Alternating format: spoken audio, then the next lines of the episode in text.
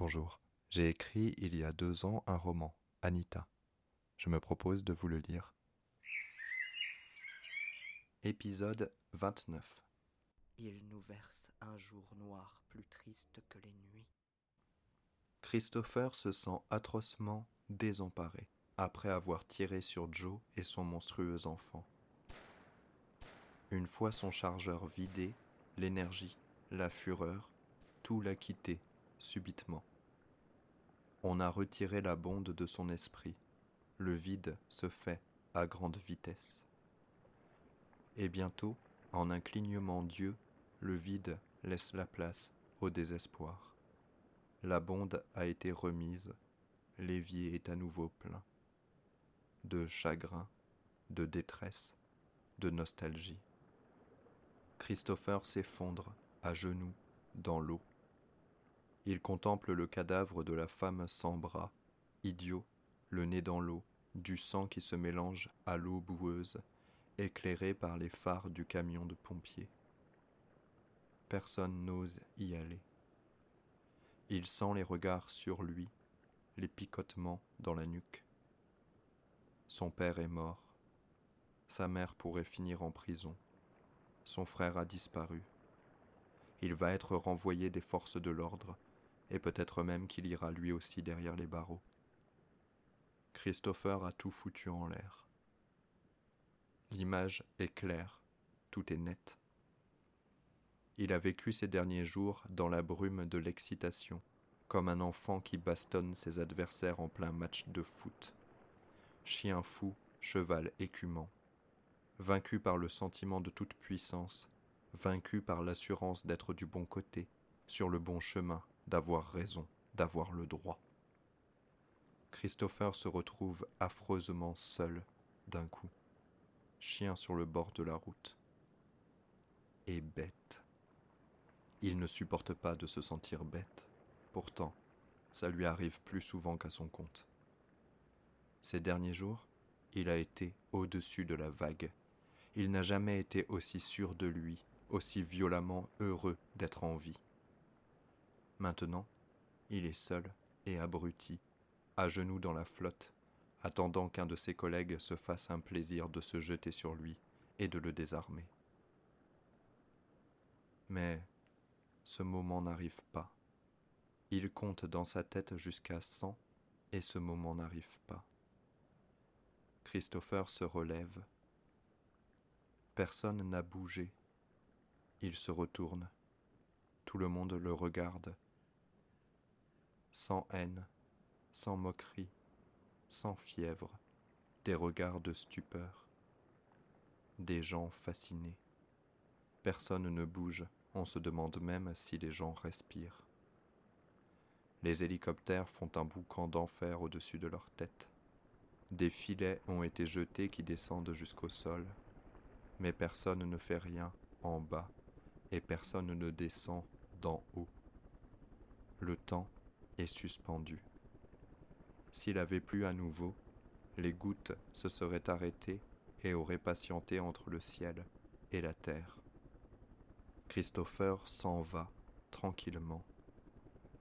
Quand il est hors de portée, hors de vue et hors d'atteinte, les corps se remettent en mouvement, les secouristes descendent par les filets, les civières sont montées dans les hélicoptères, on promet des renforts dans les heures qui arrivent. Après de longues minutes de marche solitaire, Christopher entre dans la mairie vide. Il ouvre la porte à sa mère, qui est assise dans le fond de la pièce. Elle a disposé le corps de son père de manière très professionnelle. Il ne jette qu'un regard distrait au cadavre. Un corps mort ne peut pas lui tenir lieu de père, c'est juste bon à être brûlé et oublié pas besoin de cérémonie. Son père, ancien militaire et directeur de la sécurité de l'hypermarché, Christopher le prend avec lui, dans sa poitrine gonflée. Viens, maman, il faut qu'on s'en aille. On va retrouver Fabien. On passera la frontière, n'importe laquelle, je m'occupe de tout. Tu pourras faire autant de promenades que tu veux. On change de vie. Muguette se lève, doucement, ne baisse pas la tête, n'évite pas le regard dur et triste de son fils. Elle passe devant lui, ils sortent de la mairie, comme ça, en pleine nuit, et marchent vers le cimetière, la nationale, marche longtemps, longtemps, longtemps, sans échanger un mot. Muriel regarde Christopher vider son chargeur en direction de l'animal qui patauge et bondit à une vitesse folle. Elle n'en revient pas. Ce qu'elle vient de voir, elle ne pourra en parler à personne. Quand les coups de feu cessent, ne reste que le vrombissement des hélicoptères, et c'est presque aussi doux que du silence. Muriel déteste le claquement des armes à feu cette manière de fendre l'air, de vibrer, d'éclater les tympans, de s'imposer au monde, brutal et imbécile. Christopher tombe à genoux dans l'eau en face du corps de la pauvre femme qui n'avait même pas de bras pour se rattraper quand elle est tombée le visage dans la vase. La première balle l'a atteinte au ventre et elle n'a pas pu porter ses mains à sa blessure.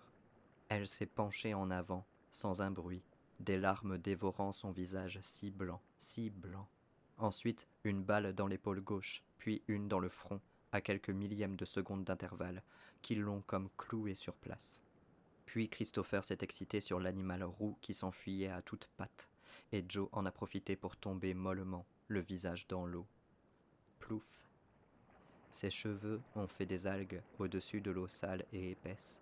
Le sang est venu dessiner une auréole autour de son corps, une étoile atrophiée. Personne ne bouge. Muriel regarde ses comparses, lentement. Yacine observe ses pieds. Xavier admire l'oiseau sur son poing, qui n'a pas bougé. C'est un merle magnifique. Il gonfle ses plumes avec un air de défi. Johan et ses jeunes collègues pompiers regardent les hélicoptères comme on attend qu'un miracle perce le ciel noir. Séverine tient ses petites contre elle et tente de mettre les mains devant leurs yeux, sans succès. Elle regarde Joe. Les autres aussi regardent Joe. Quand Christopher se relève, pâteau, trempé, fatigué, les yeux s'accrochent sur lui. Muriel sait qu'elle devrait l'arrêter. Elle n'a pas la force. Elle a envie d'une cigarette. À quoi bon, de toute manière? Que pourra-t-on expliquer? Elle le regarde partir, en sachant que plus jamais on n'entendra parler de lui ici. On racontera quelque chose de plausible, on trouvera, tout le monde se tiendra à l'histoire. Muriel sort lentement son paquet de blondes. Des secouristes se jettent des hélicoptères retenus par de minces filets. Elle allume une clope. Yacine court vers le cadavre de Joe. Elle le suit tranquillement. Johan, le chef des pompiers, court aussi. Les deux hommes retournent la pauvre femme. Muriel a un haut le cœur en voyant qu'elle est morte la bouche ouverte, comme dans un cri de colère. Elle se retourne et voit le groupe repartir vers la mairie, conduit par Iga et Thaddeus.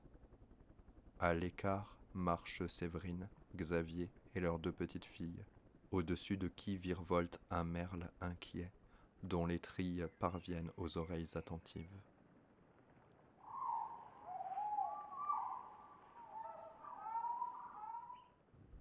Le retour à la caserne est difficile. Mick pleure dans le camion. Il n'a pas voulu aller à la mairie avec tout le monde. Virginie, leur jeune collègue, y est restée avec sa mère, qui voulait retourner dans sa maison. Elle criait presque avec toutes les horreurs qu'on a vues aujourd'hui, tu veux m'empêcher de retourner chez moi? Et sa fille lui répondait gentiment que Chez toi, avec toute cette eau, il n'y en a plus grand-chose de chez toi. À la mairie, on pourra se trouver un coin tranquille, on ne sera pas obligé de parler aux autres. Les autres sont tous des cons, sauf les gens là, la petite famille avec l'oiseau. Eux, tu les aimes bien des gens qui ont réussi à apprivoiser un oiseau comme ça ne peuvent être que des gens bien. Ça te plairait, maman, de caresser l'oiseau Tu as toujours rêvé de pouvoir faire ça. caresser un si joli oiseau.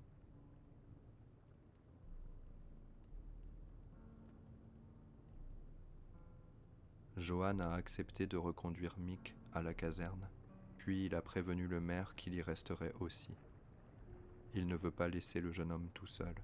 Ce serait inhumain. Mick n'en finit pas de pleurer, sans sanglots, sans respiration saccadée. Des torrents de larmes sur sa peau mate, la tête contre la vitre du camion, la bouche entr'ouverte, les yeux mi-clos. Un martyr agonisant. Il faut qu'il se reprenne. Quand le camion s'engouffre dans le préau de la caserne, Mick redresse la tête. Il inspire profondément et se sèche les joues avec le dos des mains. Il ferme les yeux. Le noir derrière ses paupières le rassure. Il avait peur de revoir le corps de la femme sans bras tomber et la renarde s'enfuir. Mais rien derrière la peau que du noir. Quand il inspire fort, il sent l'odeur du camion, l'odeur des sièges, l'odeur des produits de secours et l'odeur de Joanne, sa sueur. Il ouvre les yeux et la portière du camion en même temps. Il descend prestement, fait le tour du camion, se plante en face de Joanne et de ses yeux inquiets. Je suis désolé, Joanne, ça va mieux. Je peux rester seul. Toi, peut-être. Moi, non, lui répond l'homme.